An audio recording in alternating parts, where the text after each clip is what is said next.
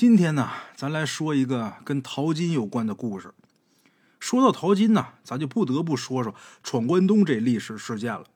哎，自从打满洲入主中原之后，就把东北这地方划为禁地了，而且还修筑了千余公里的柳条边长城。这是为了保护满族的龙兴之地呀。哎，东北这地方呢，自古是地广人稀，各种矿产呢。都特别的丰富，特别是金矿。也正因如此啊，好多人都甘愿冒着杀头的危险进入到东北腹地来淘金。天工开物当中啊，有这样的记载，说这矿石当中所产出的啊，有不必要经过冶炼的天然黄金。大的呢叫马蹄金，中等的呢叫橄榄金，那小的呢叫瓜子儿金。千余矿石或可得一块儿，哎。那时候偶尔就能听见说这个淘金客当中有人得了马蹄金或者得了橄榄金的，因为得到这东西一朝致富。哎，像这种传闻比比皆是。可是有一种跟马蹄金这性质差不多的天然黄金，却很少有人知道。什么呢？这种天然黄金的名字叫鬼头金，也有一种说法叫骨头金。这可是一种可遇不可求的东西。哎。为什么叫鬼头金呢？据说呢，这东西这形状啊，类似于鬼怪的脸，因此而得名，所以叫鬼头金。这鬼头金的纯度啊特别高，比马蹄金呐、瓜子金呢那要高太多了。如果用咱们现在的标准来衡量的话，那就是四个九的赤足金。哎，有幸得着鬼头金的个别人都闷声发了大财了，也因此闯关东的淘金客达到了一个历史的高度。哎。可是后来不知道是什么原因啊，人们对鬼头金的热情逐渐消减了，直到今天几乎已经没有人知道它的存在了。据说这鬼头金呢是山鬼遗留的财宝，阴邪至极，接触过鬼头金的人都会莫名其妙的丧命。也有人说这鬼头金会无缘无故的消失。哎，总之吧，众说纷纭。众说纷纭之中，人们得出一结论，就是这鬼头金。是妖邪之物，得着他的人，就算是一招致富过后，也不会有什么好下场。哎，咱们今天要说这个故事啊，得从打一位淘金客得着一块鬼头金说起。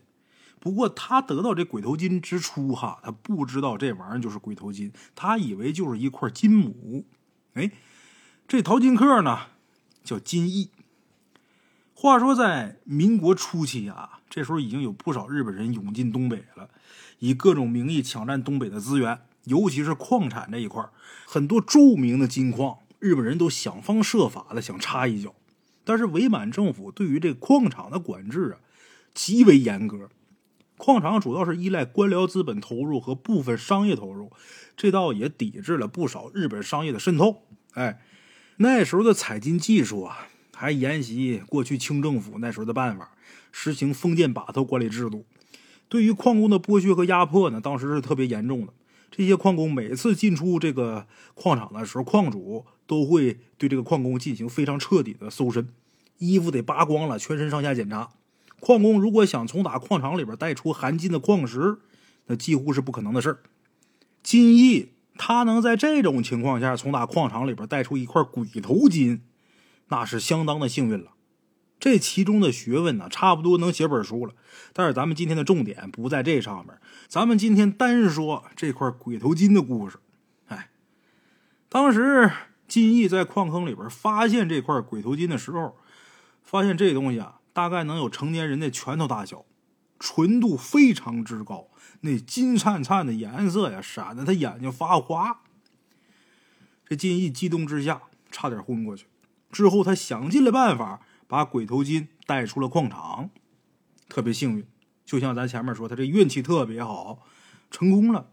可他万没想到，后边因为这块鬼头金发生了那么多的事儿。哎，金义啊，父母都没有，也没媳妇没孩子，他呢还有一个大哥。哎，那时候他大哥呀还活着。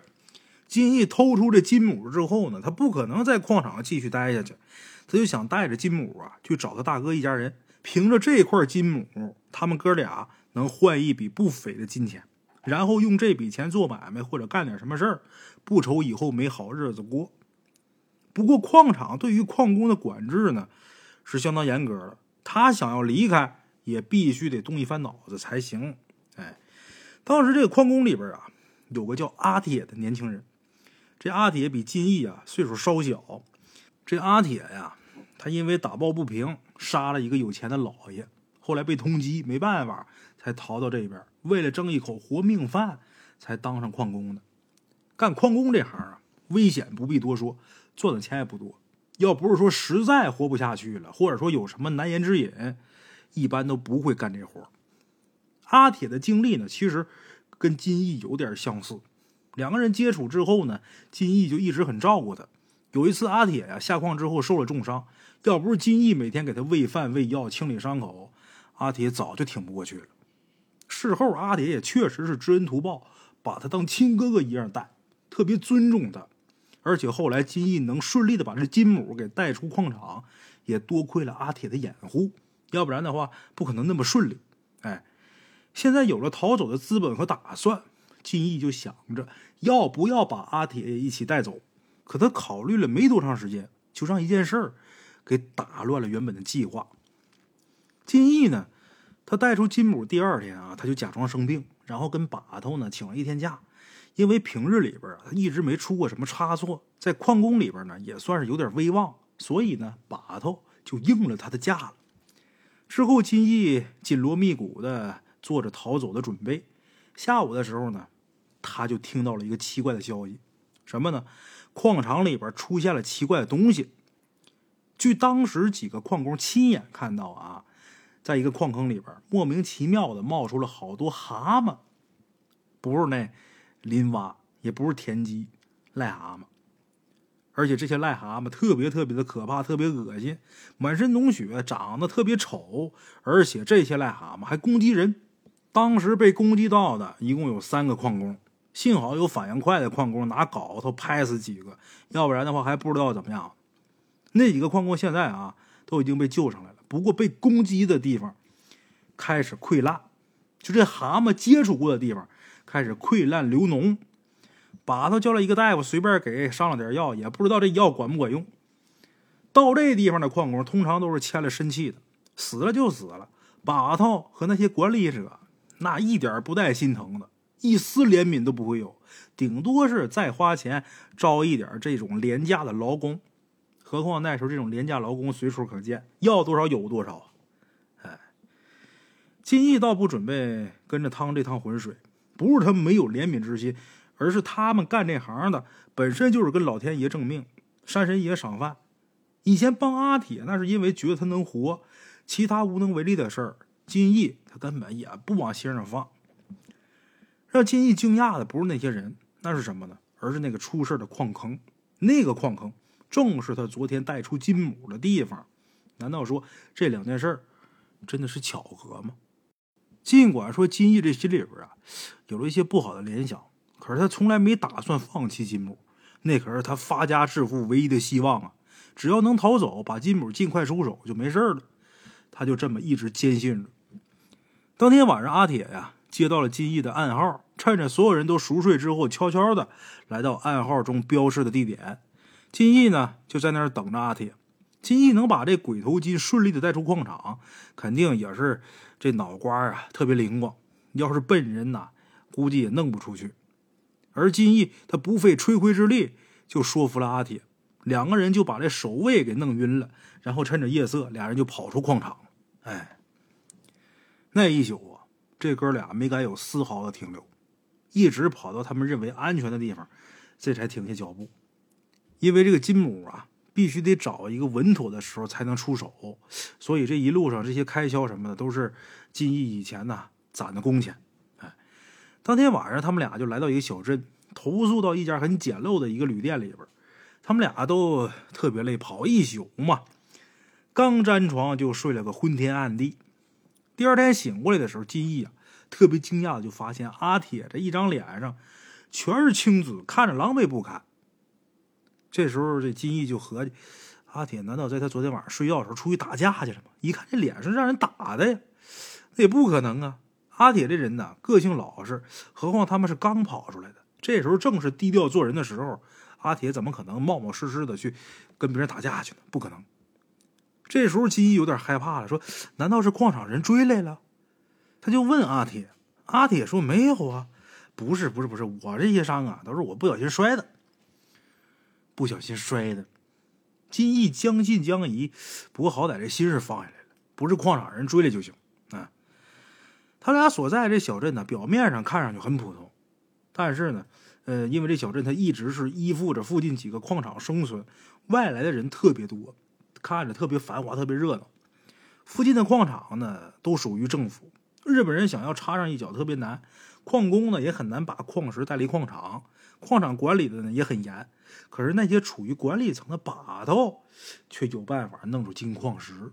哎，大家伙记住啊，不管是任何时代、任何地方，都会出现这种贪图私利的人。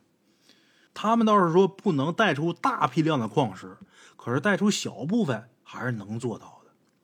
小镇上呢，就有把矿石提纯的小作坊。那时候的金子就是最硬的货币，有了金子那就是大爷。所以小镇表面上看上去普通，其实私底下就是个销金窝，治安也比较混乱。金义呢，算是比较幸运的，但是像他这种能带出一块纯度极高的金子的人，也不是头一个。人类的智慧在为给自己谋利这方面，总体现的淋漓尽致。哎，金义在矿场上待了几年了，自然对这边情况也是特别了解的。小镇上收金子的暗门子有不少，如果说现在出手的话，这金子能卖个好价钱，但是也很有可能因此暴露自己。他们就俩人，就他跟阿铁，就算是钱财到手，这财能不能守得住可不好说。金义这时候有点急躁，这些情况啊。他未尝没想过，但是在巨大利益的支配情况下，他只能看见最有利的一面。尽管说把这金母带到别的地方也能换钱，但是金义他心里边啊，总有一种隐隐的预感，就好像是野兽的直觉似的。什么直觉？就是这金母最好快点出手，越快越好，迟则生变。有这想法。就在金义探查小镇上收金子的暗门子的时候。小镇里边突然间传出一则流言，说是流言，也不尽然，因为流言始于金义离开的那个矿场。据说那天呢，继某个矿坑冒出蛤蟆之后，许多矿坑都陆陆续续的冒出了好多癞蛤蟆。癞蛤蟆身上有毒性，而且凶猛伤人，被伤着的矿工都开始皮肤溃烂，一夜之间整个身体就大变样。浑身脓血，特别吓人。可是这人还好好的活着，就是不能干活了，动一动这脓血就满身奔流，那样谁看见谁不麻。这情况爆发的特别迅速，金义和阿铁离开之后，不到一天的时间就倒下十几个矿工。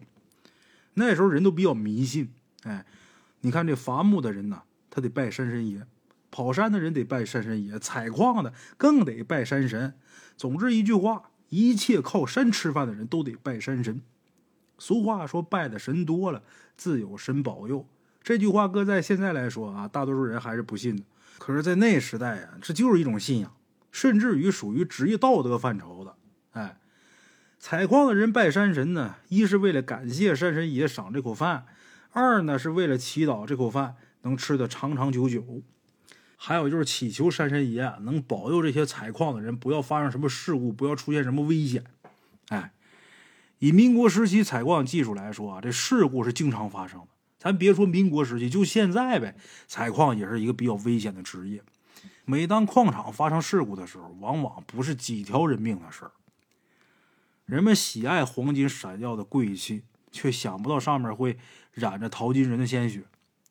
矿难发生以后，通常人们。会认为这是山神爷发怒了，为了平息山神爷的怒气，就得进行祭祀。大自然之怒来得快，去得也快。为了高昂的利益，淘金人的性命根本算不上什么。哎，金义所在的那金矿啊，发生过几次事故，不过这次事故跟以往都不同，甚至呢，处处透着诡异。以往的事故顶多是几条人命，却没有过这么大面积的伤害。十几个浑身淌能的矿工被聚到一个地方，他们皮肤上这伤啊，伤到一定程度就不会再恶化了。可上了药粉之后呢，也丝毫不见好转。采矿的淘金人这一下子扳倒了三分之一，金矿这些管事儿的也是焦头烂额的。他们倒不是说吝惜别人生命啊，这些人不能干活，再找一些人来干就得了呗。可是这会儿谁都不愿意往金矿里边进，就怕那癞蛤蟆再伤人，那谁看不害怕呀？浑身淌能，我的妈，那什么人都遭了那罪，耽误了采矿，上面肯定不会放过这些管事儿的。于是这些管事儿的就准备了大量的祭品祭祀山神。哎，这祭品都是从打小镇上买回去的，所以这小镇上的人才能知道第一手的消息，这信儿才能这么轻易的在小镇上传开。哎，金毅还有阿铁，他俩之所以能跑的这么容易。嗯，也没看见谁来追他们俩，可能也跟这件事有关系。哎，金毅听见留言的时候，已经祭祀山神完了了。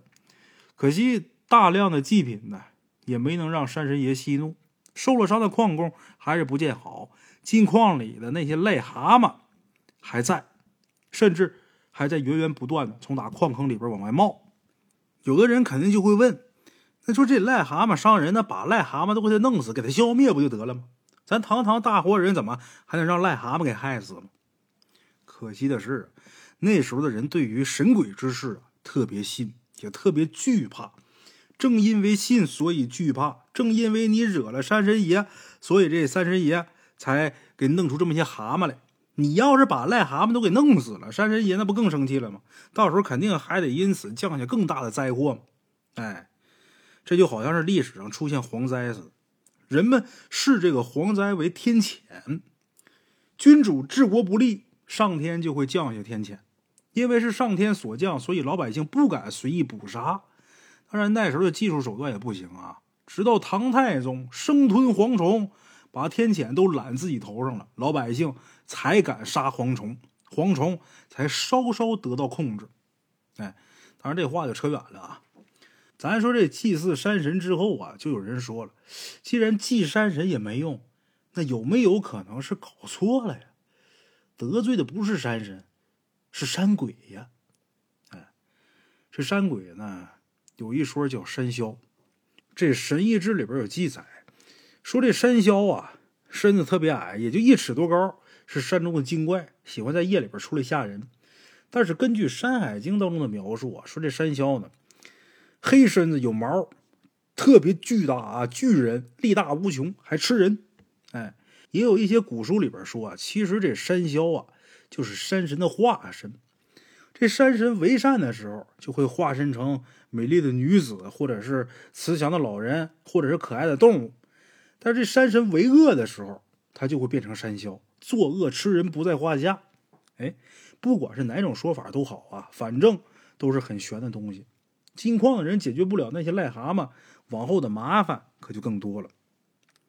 咱再说金毅，这金毅听完那些留言之后啊，本来这心里边啊就犯合计，这会儿更害怕，这会儿是愈加渴望能尽快的把这金母脱手，然后离开这地方，越远越好。那天金毅呢也没找着合适的买家，暗门之所以是暗门，当然不可能让人轻易的就察觉。金毅满怀心事的回到旅店之后，当天晚上在床上辗转反侧，突然间就想起来自己得到这金母的时候的情景。哎，金毅所在的金矿啊，属于是麦金矿，麦就是血脉的麦，这麦金矿就是山金。想要淘得山金，那就必须得凿岩劈石、掘山破洞。那天金毅啊，正使用这矿镐在地上一点点挖呢。挖这矿的时候，这动作既要有力，还得小心，一个不小心就有坍塌的危险。他小心翼翼的刨了一镐，一块灰扑扑的矿石突然间就露出一角金色。他用这镐头轻轻敲几下，那金色矿石就掉下来了，然后就掉到那一堆灰扑扑的矿石里边。在这一堆矿石里边，这一块特显眼。作为一个老资历的淘金人，金毅啊。不可能看错那颜色，当时心里边就是一喜。但是当时附近呢有好几个人，他就想我得怎么做才能把这些人的注意力都引开呢？金毅不动声色，观察一下周围，幸好大家伙都在很认真的干活，没人注意他。他就把这矿镐一扔，正好把那个那块金子啊给挡住了。然后在自己跟枯草似的这头发里边啊摸几下，哎，掏出几根烟来。本来上工的时候不许抽烟，可是挖矿这活儿他太累了，抽根烟好歹能解解乏。于是呢，就经常有矿工偷着带烟进来。实际上啊，只要是你不把矿石私底下给带出金矿，其他的小事儿啊，那些管事儿的那些把头们，多半也就是睁一只眼闭一只眼了。哎，金毅把这些烟呢分了一圈，这烟就分完了，然后几个人围成一圈就开始抽烟。金毅这时候借口啊说小姐说撒尿，叼着烟就离开了，然后走到刚才那位置，拉开裤子就开始尿。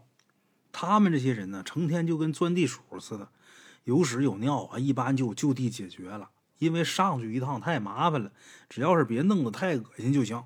哎，别人看他撒尿啊，也不可能说一直盯着看。哎，就这时候，金毅趁所有人都不注意的时候，迅速的蹲下身子，抠出那块金子，然后揣自己怀里了。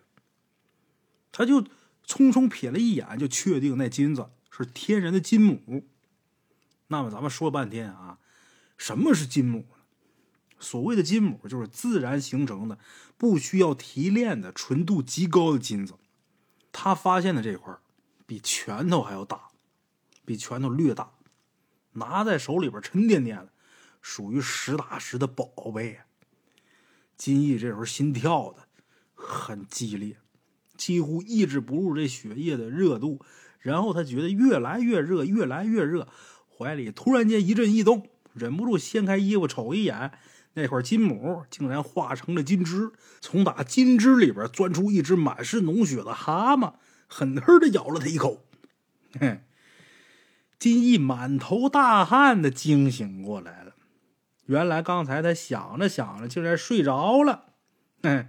前面他是怎么发现金母的？包括他怎么引开大家伙的视线，把这金母揣到自己怀里的，这些都是真的。后边这个金母化成金枝，然后又蹦出蛤蟆咬他一口，那都是他自己睡着之后梦的。啊，果然是日有所思，夜有所梦。最后那段梦啊，真是太吓人了。金毅惊醒之后就睡不着了。阿铁这时候倒是睡挺香的，他看着阿铁。心里边特别复杂。其实他得着这块金母的事儿啊，阿铁还不知道实情呢，只知道大概他得了一块金子。他虽然带阿铁出来，但是他没完全相信他，不完全信任他。可以说，除了他自己的亲大哥，任何人他都没有办法全心全意的信任。正当金毅要入睡的时候，对面的阿铁突然一下从他床上窜起来。那动作特别矫健，完全看不出来他刚才还在熟睡的那样。金毅刚要出声问他说：“你要干嘛？”这时候就见阿铁突然间抬起拳头，狠狠的朝自己身上开始砸，一下接一下，实打实的肉碰肉，骨碰骨。然后就看阿铁呀，那脸呢本来就有伤嘛，这伤还没养好呢，这会儿让自己给揍的那更吓人了，甚至还从打鼻管里边往出淌血。金毅这时候真是惊着了，难道昨天阿铁脸上那伤就这么来的吗？可是看阿铁现在这样，根本好像不觉得疼似的。金毅就想起来以前听老人提起过，有的人睡着之后啊会梦游，梦游的时候经常会做出一些匪夷所思的举动，但是这过程呢很短暂。如果碰到梦游的人，千万别打扰他。如果要是把对方给叫醒啊，对方容易吓着。很可能会神经错乱，但是看阿铁这时候的举动，金毅啊，感觉他不是梦游。为什么？因为他打自己打那么狠，他如果要是睡着的话，早就打醒了呀。要说这么打都不醒，咱说那得睡多沉呢。如果不是梦游的话，那看起来这倒像是中邪，吓人。金毅敢这么判断，是因为阿铁那眼睛没有焦距。一看这俩眼睛，感觉就好像死人眼睛似的，看着让人害怕。金毅一看阿铁一直没停手的意思啊，也顾不上他是不是梦游了，上前面拉住他这两只手，可是他失算了。阿铁这时候这手劲儿异常的大，他根本就没拉住，而且还挨了几拳。阿铁一拳打在金义这眉心上，金义就觉得自己的脑瓜浆子都波动了，然后一阵眩晕。幸好金义常年开采金矿，这体格那相当棒。如果要是普通人的话，这时候估计要不就昏过去，要么那就脑震荡了。哎，金义这时候也上劲儿，大喊阿铁的名字，然后狠狠的把他推了一把。这阿铁直接让他给推倒了，推倒在地。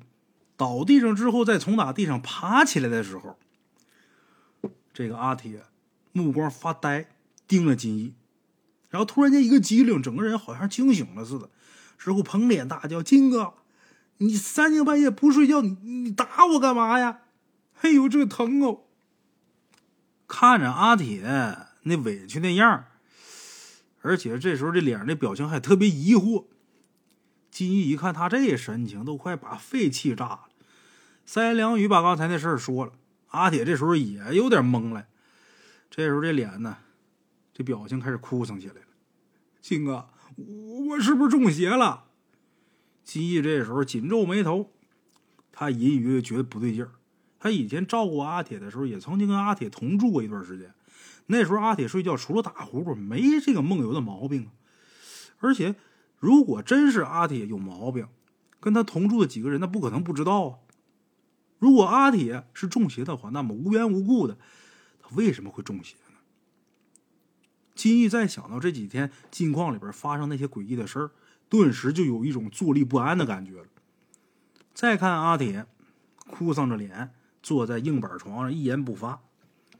金义现在呀，突然觉得那价值不菲的金母成了烫手的山芋。这时候，他再一次下定决心，非得尽快。把这玩意儿给处理了不可。第二天，金义打发阿铁出去打探消息，他没走，他留在这旅店里边。听到周围没有人声的时候，他悄悄的扒开这硬板床，在床柱和墙角那死角的地方，掏出一个小布包来。这布包里边放的正是金母。金义把这布包放到怀里，刚出门，就碰见往回赶的阿铁了。阿铁这脸上带着慌张，还别说，他出去不长时间就打探到了这个金矿的最新的消息。什么呢？为了遏制事态的发展，也为了把那些有毒的癞蛤蟆给弄走，金矿呢管事儿的让人请来了一个在本地非常有名的一位萨满巫师。据说这萨满巫师能够通过舞蹈和吟唱跟神灵沟通，哎，然后驱邪呀、祛病啊，特别灵。其实。搁咱们现在来说呀，萨满巫师就是跳大神的，哎，这跳大神就是萨满的一支，这萨满巫师到了金矿之后啊，马上让人在出事的几个矿洞前面准备了祭台，一切准备就绪之后，萨满巫师在祭台上舞动着由各种颜色的布缠成的杆子，越舞越癫狂，看的人呐心生摇曳，最后看的人都吃了傻了。他才慢慢的停下来，跪倒在地，冲了几个矿坑，倒头就拜。最后，这萨满巫师跟山神沟通的结果，特别出人意料。萨满巫师传达了山神的意思，山神爷说了，自己丢了一根骨头，只要能把那根骨头找回来，放到原处，那么一切灾厄即刻就会消除。所有人都不明白山神爷的骨头指的到底是什么。不过，萨满巫师既然这么说了，为了金矿能够继续下去，他们必须把这根骨头给找着。金矿上的人都在找所谓山神的骨头，小镇上也因为这个传闻呢特别热闹，所以阿铁很容易就打听到这事儿了。金义不经意的摸了一把放在怀里的布包，他怎么觉得萨满巫师说的山神之骨，指的就是这块金母呢？可这块金母吧，这形状虽然说古怪，但绝对不像是骨头那形状。应该是我想多了。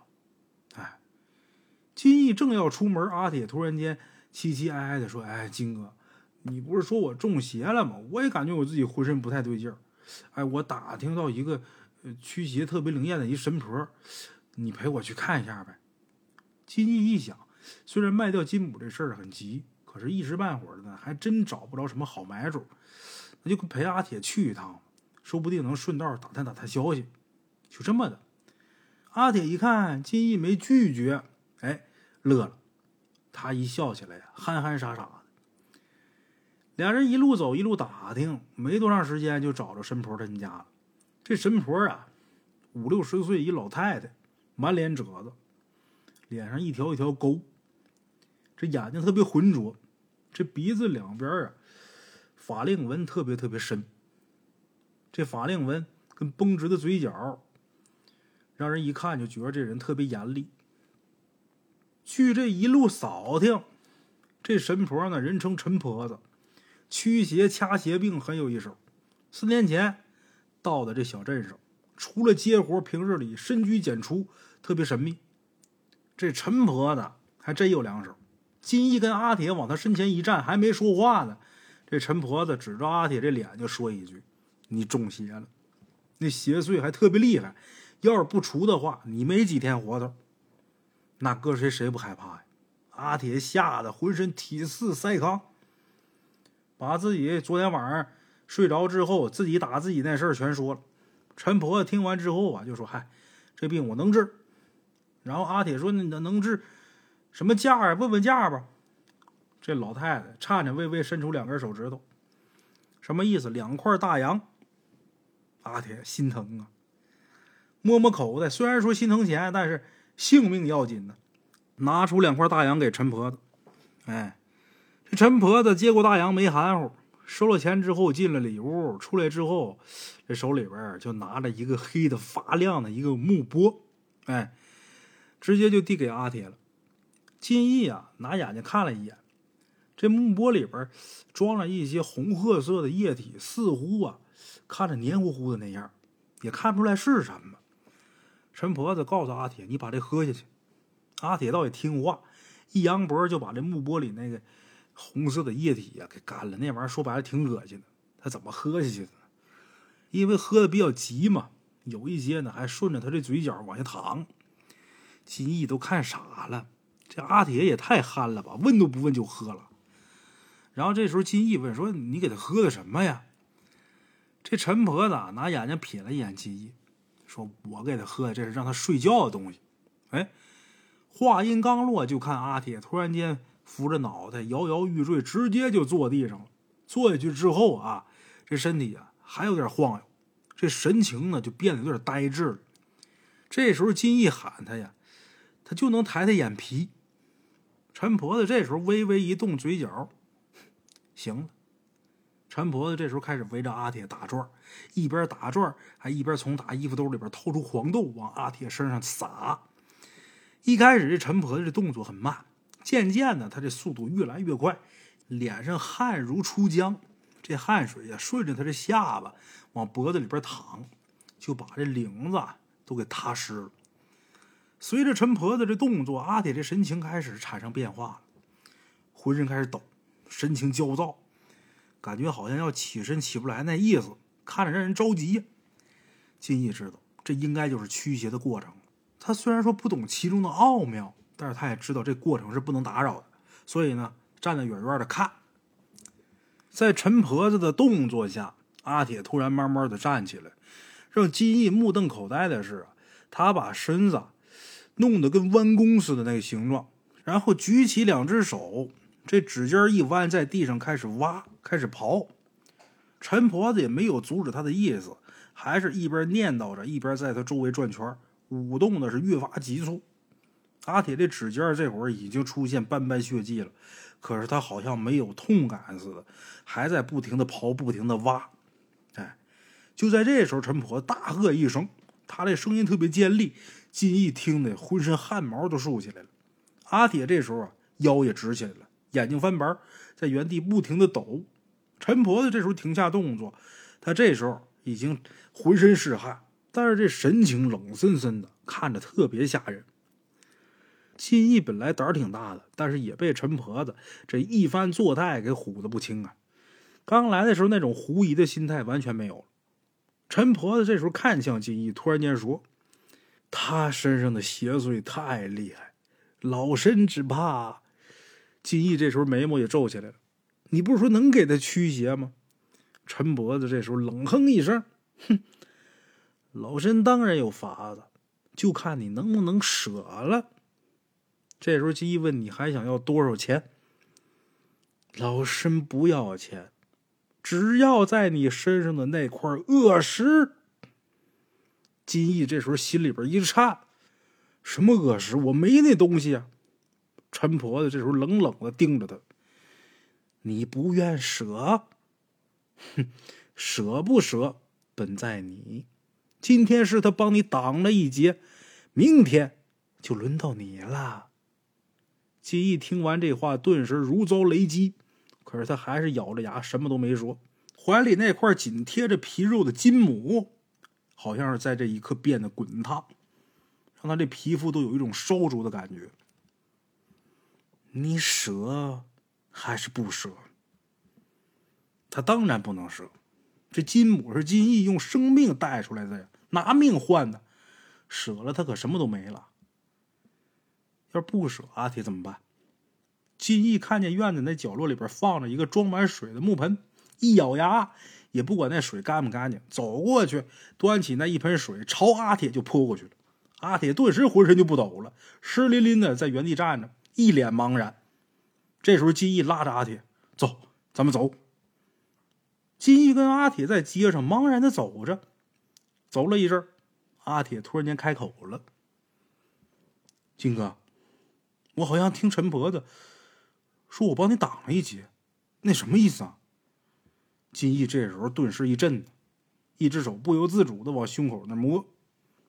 金哥，在金矿的时候，你救了我一命。我一直很感激你，我把你当成我亲哥。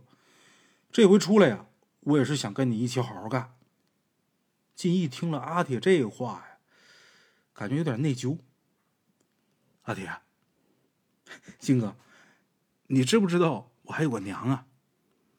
金义这时候特别诧异的看着阿铁，他确实不知道这一茬以前阿铁从来没跟他提过。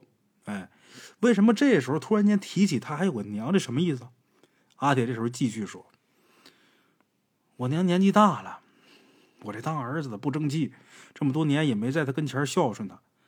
金哥，为了我娘，当弟弟的这回对不住你了。”最后那句话，阿铁说的特别含糊，金义没听清。正要再问的时候，阿铁突然间举起拳头，朝他这肚子就开始打。这一拳正好打到位置了。金义丝毫没防备，硬生生挨这一下，顿时五脏翻搅，疼的差点站不住。下一刻，阿铁这拳头狠狠的又打他太阳穴上了。金义这一阵眩晕，身形一晃。他这体格是挺好，但是挨了几下重击之后，他失去先机了。虽然说也极力反抗了，但是最终还是让阿铁给打倒了。哎，金义躺地上，这时候他才发现。不知道什么时候已经走进了一条死胡同，即便是阿铁在这把他打死，也不可能有人看见；即便是看见了，也不一定会管。阿铁，你你为什么害我呀？我我对你不薄啊！金义这会儿连抬手抹掉糊在眼睛上这血迹的力气都没有了，很艰难的问一句：“我对你不薄，你为什么害我呀？”阿铁面带愧色，蹲下身子，在金义身上翻了几下，摸出那块金灿灿的金母。摸着这东西也挺高兴，脸上有喜色。看了几眼，急忙就塞进自己怀里边。金哥，我对不住你，是我娘让我这么干的。可是你要真拿我当兄弟，刚才就应该舍了他呀。我还拿你当我大哥，我也不可能这么干。说到底，还是你太自私了。金义听到这话，差点这肺子没气炸。原来刚才在陈婆子他们家那一幕，竟然是阿铁跟陈婆子合演的一出好戏。阿铁，你他妈狼心狗肺，你给我回来！阿铁犹豫的看了金义一眼，然后转身就跑了。金义在他身后，不管怎么骂、怎么喊，始终还是一点用没有。金义在地上躺了很长时间，才勉强站起来，恨得浑身的筋脉都快爆了。从阿铁说的话判断，他们从打金矿跑出来以后，阿铁就开始做戏了。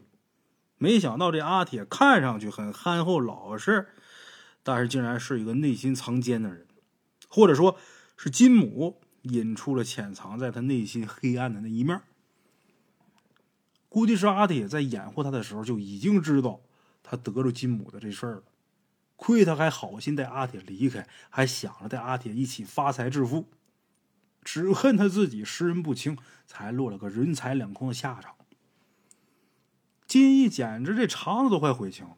当时得了金母以后，他就应该自己走，一时心软，没想到换了一场祸事，也是自己活该。回到旅店之后，发现阿铁他的行李早就已经不见了，而他自己的行李呢也被翻得乱七八糟的。好在出门的时候啊，他把那十几块大洋藏在腰里边了，阿铁没发现。金义躺在床上缓了好一阵儿。然后起身往陈婆子他们家赶，可惜等他到的时候，陈婆子他们家早已经人去楼空了。金义本来呀是来找这陈婆子麻烦的，可是人都走了，你哪儿找去？他不甘心呢，跟街坊四邻打听，把打听着的消息一分析，金义冒一身冷汗。这陈婆子她是四年前搬到小镇上来的。阿铁也正好是四年前因为犯事才到金矿来的。四邻说陈婆子孤身一人，但是每隔几个月就有一个长得挺高大的年轻人来他们家里边帮他干活，两个人特别亲近。金义想到这儿，一想阿铁每隔几个月就会到镇上来，问他来干嘛，他就说来采买东西。再结合阿铁之前说的话，金义判断阿铁跟陈婆子就是母子俩。现在阿铁他得了金母了，肯定带着陈婆子走了。他们这一走，上哪儿找去？没处找去。金义为了带出这金母，着实是费了很大劲儿。可现如今竹篮打水一场空，给别人做了嫁衣了。他这时候恨，恨阿铁这么黑心，把他所有的希望都给打破了。金义失了这金母。也不能再回去找他大哥了。好在他手里边还有十几块大洋，干脆呀改头换面，在镇上找了一个帮工的活先干着。阿铁带着金母不知所踪，金矿人自然也没找到所谓的山神的骨头。哎，就这样，渐渐的，由于没有人敢进金矿，金矿慢慢的就败落下来了。本来一个兴旺的大矿，变得人烟稀少，最后仅剩下几个看守的人。金义在小镇上待了三个多月之后，突然间有一天，他听说镇外边的那洼地里边出现了两具尸体。本来这尸体呀泡在干涸的那泥浆里边，一直没被人发现。因为近些天下雨，所以呢尸体才露出地面。金一听说这件事之后，心里边一动，特地跑去看。虽然这尸体已经腐烂的比较厉害，但是金义还是认出其中一具尸体就是阿铁的。不用说，那另一具尸体肯定就是陈婆子。两个人身上啊，明显的多处刀伤，死的特别惨。警察也没在他们身上发现什么有价值的东西，可以想象啊，这应该是劫杀。后来小镇上出现了一些流言，说两个死去的人呢，是因为得到了不该得到的东西，所以被暗门的人给杀了。后来小镇当中最大的暗门突然间被人给端了，来人似乎跟日本人有关，一时间又是流言四起。谁也不知道背后的真相。金义心里边又是难受又是庆幸。难受的是阿铁竟然死了，庆幸的是如果金母一直在他身上，说不定现在横死的就是他。阿铁虽然可恶，但是罪不至死。他这会儿已然死了。金义考虑了好一番，最后还是决定偷偷的把他跟陈婆子那尸首从打义庄里边领出来。给他们俩找了一个地方安葬了。金义想起来，一直流传在淘金人中间鬼头金的这个传说，他得到的金母可能是鬼头金吗？能给人带来财富，也能给人带来厄运的鬼头金吗？由于金矿的败落，小镇也不像往昔那么热闹了。金义呢，见到了不少在金矿上干活的矿工，这些人大多都是找活干的，少数的人呢要回乡。至于那些中毒的人，金义啊，听说有几个人没挺过去，死了。剩下的几个人虽然没死，可身上的皮肤啊也变得坑坑洼洼的，特别难看，特别吓人。金矿散了，金义也不怕露面见到昔日一起干活的人，不免唏嘘。又过了一段时间。有一天，在镇上突然间出现了好多日本人。金义无意间看见镇上的萨满巫师跟这些日本人走在一起，神色献媚，低声说着什么。金义当即啊就起了这个疑心了。这座小镇呢，本是偏远苦寒之地，除了附近的金矿，没有什么特别之处能让日本人觊觎的。日本人来这儿，难道就是顺路吗？后来的事果然证实了金义的猜测。日本人来到小镇上。不仅带来了为数不少的士兵，还带来了大批的仪器。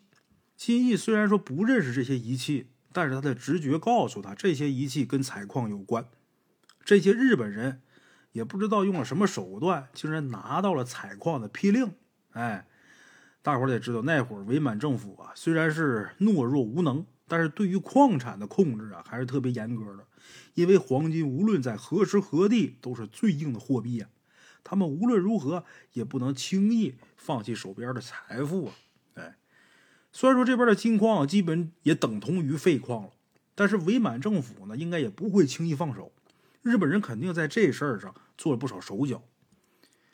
金义心中一动，萨满巫师跟日本人呢如此亲密，也许他们并不是头一次接触了。后来呢，听矿上的同伴说呀，萨满巫师其实啊，在这个金矿上待了好几天。那段时间，这矿坑里的情况啊，越来越诡异。冒出那些癞蛤蟆之后，又冒出来好多毒蛇，就连原本几个没问题的矿坑，也都相继开始出事儿。萨满巫师一直咬定，只有找到山神的骨头，才能平息灾祸。可是大家伙连山神的骨头是什么都不知道，一点头绪没有。到后来，肯定是没找着。萨满巫师告诉大家伙，癞蛤蟆和毒蛇只是开始。往后会有更大的灾祸出现，在人身心双重的威胁之下，肯定是没人敢再进这个矿坑去采矿。金矿的败落也是在情理之中。萨满巫师前不长时间还信誓旦旦的说，这山神的愤怒会波及接近金矿的人，这才过了没几个月就验证了。要说其中没有古怪，估计没人相信。金义知道这事儿之后呢？很愤怒，他是个淘金人，干这一行十多年了，对黄金有一种天生的热爱。虽然他也恨把头剥削和压迫，但是更恨日本人的巧取豪夺，还有萨满巫师这种卖国的行为。金义想做点什么阻止他们，但是只凭他个人之力，恐怕什么都做不到。日本人很快就进驻金矿，并且在镇上大规模的招工，但是因为先前金矿这情况啊。所以有好多人都在观望。日本人呢给出了很高的工钱，而且还承诺一定会平息山神的怒火。有很多人呢一听这么说，工钱给的又高，就按耐不住了，所以很快就招着人了。金义正想着要不要混进去，给他们搞点什么破坏呢，就在无意间他就听见一消息：跟金义一起做工的一个伙计啊，曾经在收金的暗门里边待过。而且呢，正是前不长时间被端掉的那个暗门，暗门里的人呢，死的死，逃的逃。这伙计逃走之后啊，就躲进金义做工的这小作坊里边当学徒。因为金义平时啊对他颇为照顾，所以两个人呢也算是无话不谈了。这伙计告诉金义，暗门之所以被端掉，是因为跟一块含金量极高的黄金有关系。金义听完这伙计的叙述。有八成的肯定，那块黄金应该就是他丢失的金母，应该就是阿铁啊得了这金母之后，找到收金的暗门子，用金母换了一笔钱。可是暗门的幕后老板呢，心狠手辣，事后又派人追上阿铁母子，杀了他们二人，把钱又抢回去了。那块金母呢，在暗门里边待了很短的时间，也不知道是谁泄露了消息。当天晚上，暗门里边来了一个人。这人正是萨满巫师，这萨满巫师跟老板密谈了很长时间，离开的时候脸上这个神色呀特别难看。第二天晚上，突然有一群蒙面的人进了暗门子，杀了几个人，剩下的都跑了。他们抢了金母之后啊，就无影无踪。那伙计因为年纪小，事发的时候躲进一口大缸里边，没被发现。而且他还听到了那几个蒙面人的对话。他们说什么？这伙计没听懂，但是能肯定他们说的肯定不是中国话。哎，把伙计的话还有自己看到的事儿，金义把他们联系到一起，很快就得出结论了：萨满巫师和日本人早就有勾结，金母被他们给抢走了。但是金义有件事想不明白，虽然这金母价值挺高的，但是对于他们来说，也不至于让他们大开杀戒。这其中到底有什么奥秘呢？夜里边，金义呀翻来覆去的想，最后睡着了。睡着之后，他做了一个梦，梦到自己从哪矿石上拆下一块金灿灿的东西，拿到手里边之后，才发现那是一块金色的骨头，上面还隐隐约约带着血丝。这骨头被拆掉之后，整个矿坑慢慢的开始震动，开始摇晃，一下一下，煞有规律。就好像人的心脏在跳似的。金一惊醒之后，觉得自己这梦啊颇有预示的意思。难道那块金母真的是萨满巫师口中的山神之骨吗？说起来，在淘金人口中口口相传的这鬼头金，又被称为骨头金，倒跟这山神之骨有种不谋而合的感觉。日本人进驻金矿之后，除了大规模的招工，并没有马上开始采金的意思，而是按照当地祭祀山神的习俗开始搭建祭台。金义想到萨满巫师曾经说过的话，他说：“只有找出山神之骨，山神爷的怒气啊才能平息。假如说这个金母就是山神之骨，那么日本人搭建祭台目的就很明显了。”金义这时候悔恨不已。假如他当初得到金母之后，并没有拿走，是不是就不会有今天的事儿了？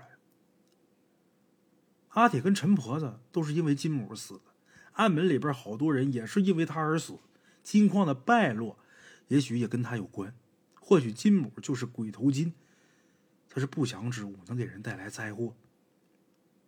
金义思前想后，最终想着一个办法，什么呢？偷走鬼头金。只要把鬼头金偷走，那么日本人的仪式他就不可能成功，金矿就仍然会保持先前的情况，那肯定就没人敢去采矿啊！毕竟钱再多也比不上自己这命贵吧。金义心里边打定主意，可是他对于怎么去偷鬼头金一点办法也没有。毕竟你要是去偷日本人的东西，那就好比是虎口拔牙呀，一个不小心死的会相当惨。金义考虑了好长时间，可是最后呢，还是决定去干这事儿。要正面对抗日本人，那是不可能的。好在这事儿呢，跟萨满巫师有关，鬼头金也很有可能就在萨满巫师的手里边。如果真是这样，倒容易一点。金义能从几十双眼睛底下偷出金母，这脑袋也不是白给的。